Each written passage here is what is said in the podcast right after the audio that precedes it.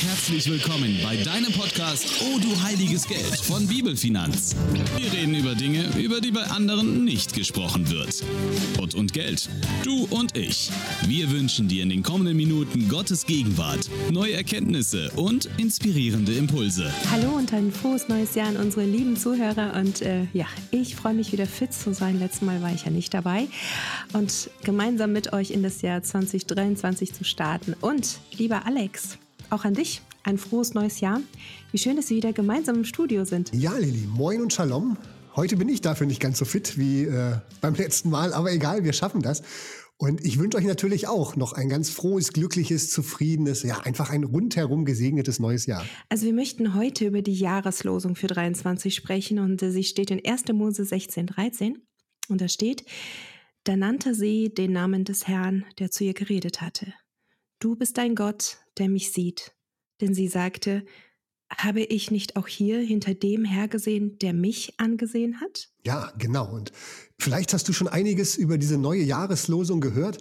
Dann spul vielleicht einfach ein bisschen vor, denn ich möchte zu Beginn den Vers einfach nochmal so ein bisschen im Zusammenhang darstellen, wie wir in der Bibel ihn finden können. Und das ist eine ziemlich dramatische Geschichte von einem Mann und zwei Frauen. Das ist meistens schon keine gute Konstellation. Aber dafür liebe ich die Bibel einfach, dass sie nichts schönredet. Den Abschnitt, in dem die Jahreslosung steht, den würde man in den meisten Familienchroniken wahrscheinlich einfach weglassen oder nur dann besonders ausschmücken, wenn man seiner Familie eins auswischen möchte. Also Ähnlichkeiten mit lebenden oder verstorbenen Prinzen sind natürlich rein zufällig an dieser Stelle.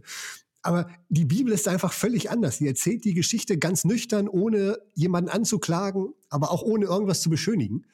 Und in dieser Geschichte, da geht es um das Ehepaar Abraham und Sarai. Die beiden haben keine Kinder und in der damaligen Kultur war das echt ein großes Problem und auch eine Schande, vor allem für die Frau. Das heißt, Sarai ist als kinderlos abgestempelt, geächtet, verlacht vielleicht sogar. Dabei hatte Gott den beiden eigentlich ein Nachkommen versprochen und jetzt sind schon zehn Jahre oder vielleicht sogar mehr vergangen und die beiden warten einfach auf die Erfüllung dieser Prophezeiung. Doch anstatt der Geburt des ersehnten Stammhalters werden Abraham und Sarai immer älter. Abraham ist inzwischen irgendwas Mitte 80 Jahre alt. Und schließlich ist Sarai so verzweifelt, dass sie ihr Vertrauen in Gott über Bord wirft und selbst aktiv wird. Sie bittet ihren Mann, ein Kind mit ihrer Dienerin Hagar zu zeugen. Und in der damaligen Kultur war das so, wenn das Kind dann auf dem Schoß der Herrin geboren wird, dann würde es als Kind der Herrin gelten, also als Sarais eigenes Kind. Und Abraham willigt ein in diesem Plan, in dem Tagar zur Nebenfrau schläft mit ihr und die Dienerin wird tatsächlich schwanger. Doch die Schwangerschaft sorgt dann für einen neuen Konflikt, einen großen Konflikt zwischen diesen beiden Frauen, denn Hagar verachtet nun ihre unfruchtbare Herrin und die gekränkte Sarai demütigt ihre Dienerin durch immer schwerere und neue Aufgaben, die sie verrichten muss, trotz der Schwangerschaft. Und schließlich ist die Situation für Hagar so ausweglos, dass sie einfach nur noch weg will und tatsächlich auch wegläuft. Hochschwanger flieht sie in die Wüste und dort an einer Wasserstelle begegnet ihr dann Gott in Form eines Engels. Und dieser Tiefpunkt in Hagars Leben wird so zu einem Wendepunkt, denn Gott hat einfach den größeren Überblick. Er sieht über unseren begrenzten menschlichen Horizont hinaus und so schickt der Engel Hagar mit einer großartigen Verheißung und Ermutigung zurück zu ihrer Herrin. Du kannst es gerne nachlesen, was da alles prophezeit wird. Und Hagar kommt zurück. Die Situation hat sich äußerlich kein Stück geändert, aber Hagar ist überwältigt von dieser Gotteserfahrung und sie nennt diesen Gott dann El Roy, denn sie sagt, ich habe den gesehen, der mich sieht. Und Hagar spürt, dass Gott sie so ansieht, wie sie ist. Sie bekommt Zuspruch von Gott und wird für ihr Leben gestärkt das ist der Zusammenhang, in dem dieser Vers aus der Jahreslosung steht. Ja, danke Alex fürs Mitnehmen in diesen Text und auch ja, ja diesen Kontext ähm, dieses Verses. Im, im, Im Zentrum steht neben Abraham jetzt zwei Frauen, diese Sarai, seine Ehefrau und Hagar. Und ich weiß nicht, lieber Zuhörer, mit wem von diesen Frauen du dich eher identifizierst. Und es ist wirklich jetzt gerade egal, ob du Mann oder Frau bist. Entweder mit Sarai, die unter diesen Kränkungen der Rivalin leidet, die auf die Erfüllung von einer Zusage Gottes wartet und es scheint irgendwie doch nichts zu passieren. Und dann die, die die Geduld verliert und selbst aktiv wird, um bei der Erfüllung der Prophezeiung ein wenig nachzuhelfen. Oder vielleicht ist es auch so, dass du dich eher so mit Hager irgendwie identifizieren kannst, die in ihrer eigenen Hausgemeinschaft gemobbt wird und die dann plötzlich alleine dasteht, verlassen von allen bisherigen Vertrauenspersonen, die wirklich keinen anderen Ausweg sieht, als in die Wüste zu fliehen und Ja, ich glaube, dass solche Situationen wir alle wahrscheinlich wenigstens ansatzweise auch kennen. Und äh, über solche praktische Lebenssituationen wollen wir heute auch mit einem Studiogast hier bei uns sprechen, denn wir sind tatsächlich nicht zu zweit mit Alex, sondern zu dritt. Herzlich willkommen, liebe Lana. Hallo, hallo. Ich freue mich dabei sein zu dürfen. Lana, ich persönlich bin super dankbar, dich im Studio mitzuhaben. Du und ich, wir sind ja schon eine sehr lange Zeit befreundet und äh, wir sind gemeinsam durch viele Höhen und Tiefen gegangen. Und ähm, umso mehr freue ich mich, dass auch die Zuhörer dich heute ein Stück weit näher kennenlernen können. Ja, Lana, auch herzlich willkommen von mir. Und du wurdest ja sogar schon mehrfach vom ERF interviewt, hat mir Lili erzählt. Da kennen dich vielleicht sogar einige unserer Zuhörer. Die Links zu den Interviews findest du als Zuhörer übrigens in den Shownotes zu diesem Podcast, wenn du Lana da noch näher kennenlernen möchtest. Aber Lana, jetzt vielleicht mal zu Beginn. Was sollte jeder, der dich bisher noch nicht kennt, unbedingt über dich wissen? Wer ist Lana Schmidt? Eine gute Frage. Ähm, ja, ich bin, ich, in allererster Linie bin ich Mama. Ich habe zwei ganz, ganz tolle Kinder, ähm, zwei Mädchen. Ähm, ich habe eine wunderbare Familie. Ich habe einen ganz, ganz tollen Freundeskreis, wie zum Beispiel hier meine Lilly. Ähm, ich liebe es, Lobpreis zu machen. Ich darf in meiner Kirche Lobpreis leiten. Ähm, ja, ich liebe Schönheit, Kreativität. Ich liebe das Leben. Und ja, das war so Großen und Ganzen. Äh, ja, und sie hat davon eigentlich nur einen Bruchteil gerade erzählt. genau, weil die Lana, die dekoriert mit ihrer Familie auch ganz, ganz tolle Hochzeiten. Also für die Blumen und die Dekoration, wenn da jemand was braucht, ne, Lana, Zum oder? Beispiel. ja. Genau. Da habt ihr ein wunderbares Familienunternehmen aufgebaut. Mhm. Das ist echt mega. Lana, wie geht es dir mit dieser Geschichte, die Alex äh, eben über Sari und Hager erzählt hat? Mit welchen der Frauen identifizierst du dich mehr? Gibt es da so Parallelen zu deinem eigenen Leben? Was denkst du? Also ehrlich gesagt kann ich mich in beide ziemlich gut nach, äh, also hineinfühlen. Bei Sarah äh, weiß ich genau, was sie meint, dass man das Gefühl hat, dass man Gott manchmal so nachhelfen muss, weil er gefühlt nicht äh, macht und tut. Ähm, genau. Und ähm, bei Hagar, es gab halt immer wieder die Situation in meinem Leben, wo ich gedacht habe, also Gott hat dich vergessen. Das ist, ähm, das ist schlimm. Dieser Gedanke ist einfach unglaublich schlimm. Und wenn man dann selbst von Gott diese Zusage bekommt, hey, ich sehe dich, das ist so ein unglaubliches Geschenk und deswegen, äh, ja, bin ich da eher bei Hager. Und Hager floh dann ja in die Wüste. Also unsere modernen Wüsten sehen heute vielleicht manchmal anders aus. Ja, wir fliehen vielleicht in Selbstmitleid oder in ein zu viel an Arbeit, zu viel Ehrenamt, zu viel Hobby, zu viel Alkohol, zu viel von was auch immer, um andere Defizite einfach zu überspielen. Aber eins haben diese Fluchten eigentlich immer gemeinsam. Sie lösen das eigentliche Problem nicht, sondern du bleibst am Ende mit deinem Problem allein in der Wüste. Äh, von daher, Lana, die Frage an dich, hattest du in deinem Leben auch Momente, wo du einfach nur fliehen wolltest vor den Umständen? Ja, es gab einen sehr, sehr, sehr krassen Moment. Da war ich gerade mal 30, ähm, glücklich verheiratet mit einem ganz, ganz wunderbaren Mann. Ähm, wir haben zusammen uns schon was aufgebaut, also Kinder und ähm, hatten Ziele, Visionen. Und dann ähm, ist er tatsächlich ganz plötzlich, einen Tag vor Heiligabend, das war der 23.12.2011, ist er einfach ähm, an einem Herzinfarkt verstorben.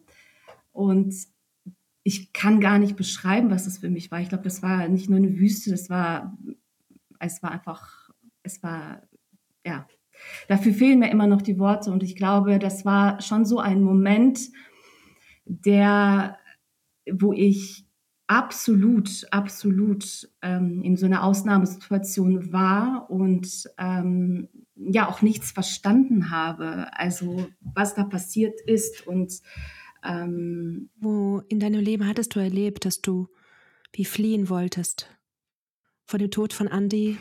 Ja. Oder anderen?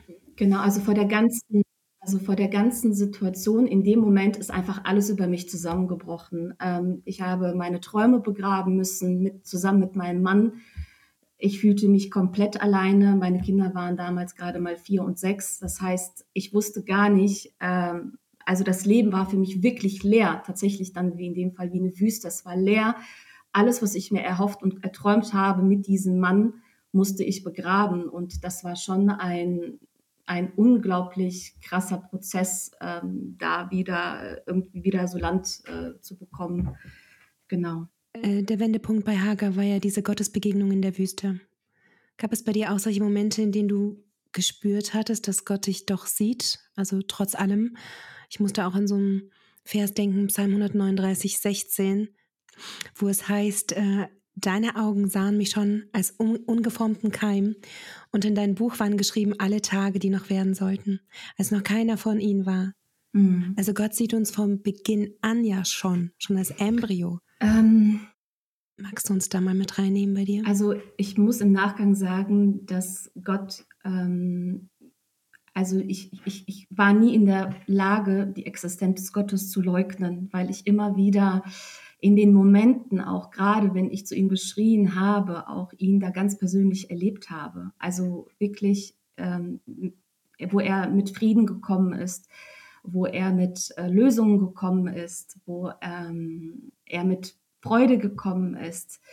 Ähm, also das waren jetzt jetzt nicht nur was den Tod von meinem äh, Mann betrifft, sondern einfach ich durfte das immer wieder in meinem Leben erleben. Ähm, ja, dass ich Gott tatsächlich nicht egal bin, obwohl manchmal die Umstände so dagegen gesprochen haben. Genau. Der Engel fragte Hagar dann ja an der Wasserstelle, ähm, Hagar, Sklavin von Sarai, woher kommst du, wohin gehst du? Das finde ich spannend, so diese, diese Anrede, dieser erste Kontakt. Also der Engel sieht Hagar, er scheint sie zu kennen, er spricht sie mit ihrem Namen an. Und dann diese Frage in zwei Richtungen. Woher kommst du? Was hast du erlebt? Was ist deine Geschichte?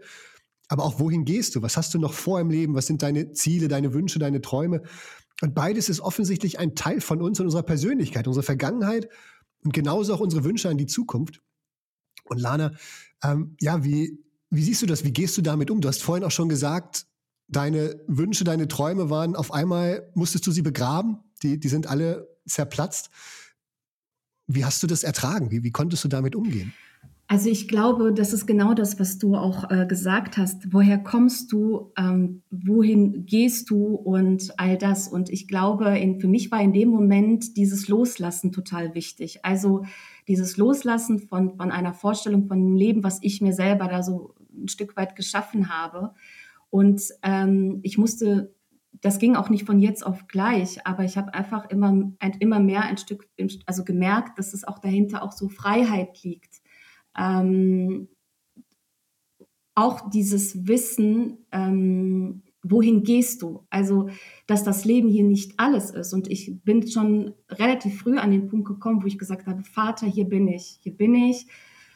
Hier hast du alles, auch den Rest äh, und mach mit mir, was du willst. Und ich glaube, das war für mich so, so ein ganz, ganz wichtiger Step, mich auch darauf einzulassen, auf das, auf das Neue, auf das Unbekannte. Ähm, was ich so zuvor ja noch nie gelebt habe. Und ähm, ja, also dieses Witwen und dieses Alleinerziehen-Dasein auch zu akzeptieren und zu sagen, hey, ich mache das Beste daraus. Ähm, ja, Lilly weiß, es hat echt lange gedauert. Manchmal verzweifle ich immer noch daran, aber äh, ich weiß, wo ich hingehöre. Und das hilft mir ungemein in meinem Alltag. Ja, danke, Lana, dass du genau. uns ähm, von deinem Leben erzählst. Ähm, in unserem Podcast So du heiliges Geld geht es ja in erster Linie um Finanzen aus biblischer Sicht, das weißt du. Und ähm, hast du Gott in deinem Leben schon mal als so einen ganz persönlichen Versorger erlebt? Also jetzt nicht nur geistlich, spirituell, der einem hilft, sondern auch wirklich ganz praktisch finanziell. Ähm, ja, das habe ich tatsächlich äh, so erlebt, auch immer wieder, weil ich gerade am Anfang ähm, unglaublich große Sorgen hatte. Ich habe gedacht, okay Gott, wie soll das werden? Äh, alleinerziehend, ähm, mit den, also mit Arbeit und da waren die Kinder noch so klein und ich hatte, ich, ich konnte wochenlang kam ich überhaupt nicht zur Ruhe vor lauter Angst und vor lauter Sorge. Und ich muss jetzt wirklich sagen, im Nachgang, äh, wenn ich so die elf Jahre betrachte, die es ja mittlerweile sind, komme ich teilweise aus dem Staunen nicht mehr raus. Also ähm, letztes Jahr ist ja mein Papa verstorben und ähm, er war immer so quasi, seitdem Andreas nicht mehr da war, hatte sich so ein paar Dinge beim, sich bei uns immer gekümmert, auch um meinen Wagen. Und als nach seinem Tod der Wagen äh, kaputt war, hat ein ganz lieber Freund das so in die Hand genommen und äh, seine Jungs aktiviert und die haben es repariert, die haben alles bezahlt und ich habe einfach nur vor Dankbarkeit weinen können, weil das für mich auch überhaupt nicht selbstverständlich ist. Und das sind so die Momente, wo ich einfach nur, ja, einfach nur Danke sagen kann. Ne?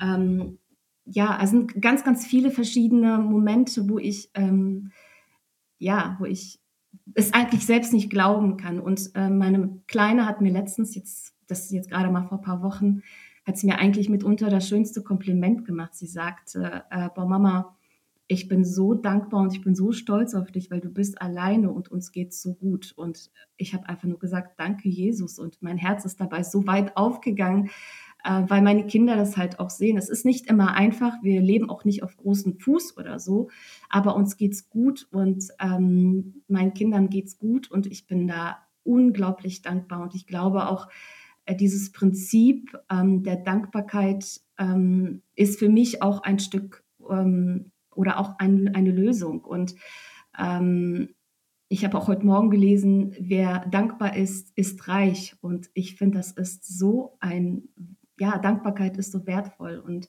ich versuche halt mein Bestes auch mit meinen Finanzen äh, zu machen. Ich ähm, versuche aber auch meine Kapazität, meine Zeit äh, auch ähm, ja, für das Reich Gottes einzusetzen. Und ich darf dann dann vertrauen, dass wenn ich mein Bestes gebe, dass Gott den Rest macht. Also das funktioniert richtig, richtig gut und ich bin mega, mega dankbar dafür. Ja, du hast mir schon mal die, genau. die nächste Frage direkt mal vorweggenommen.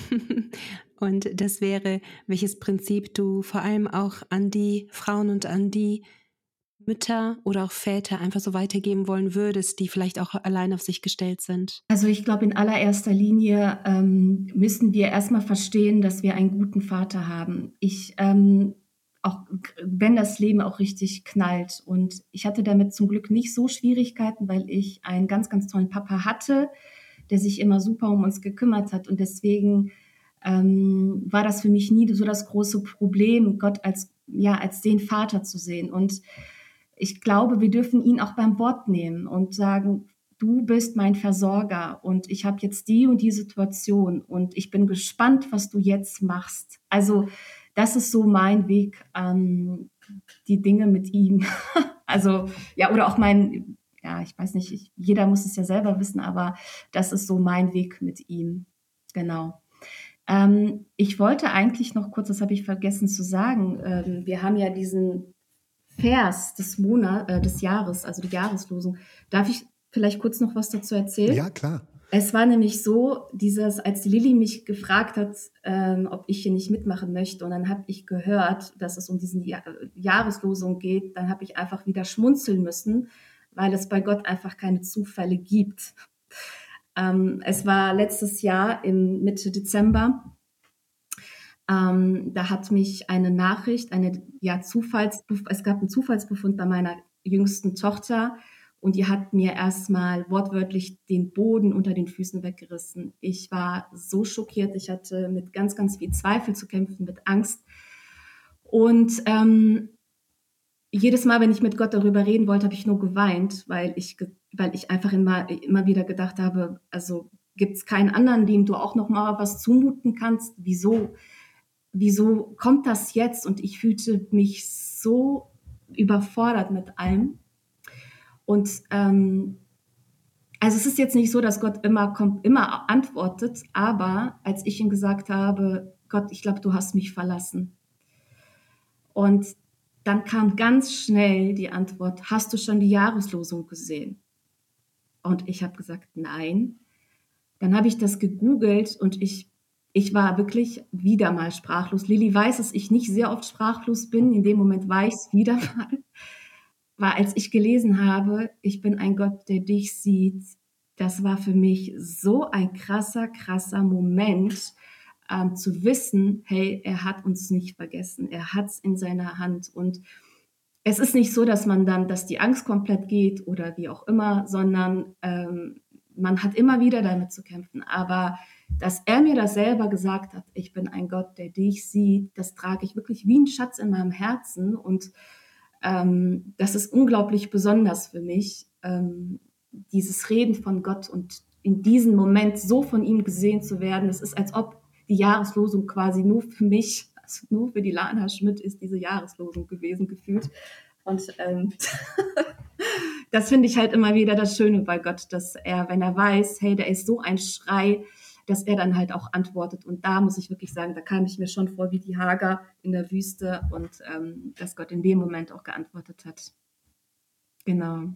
Ja, Lana, vielen, vielen Dank fürs Teilen und fürs mit reinnehmen in dein Leben, auch von diese wirklich sehr, ja, sehr privaten Einblicke. Ich wünsche dir einfach von, von ganzem Herzen, aber natürlich auch unseren Zuhörern, dass wir Gott in diesem Jahr wirklich wieder ganz neu als diesen Elroy sehen und, und auch erleben, als Gott, der uns sieht in unserer Vergangenheit, ne, woher kommst du, in unserer Gegenwart, aber auch in unserer Zukunft, wohin gehst du?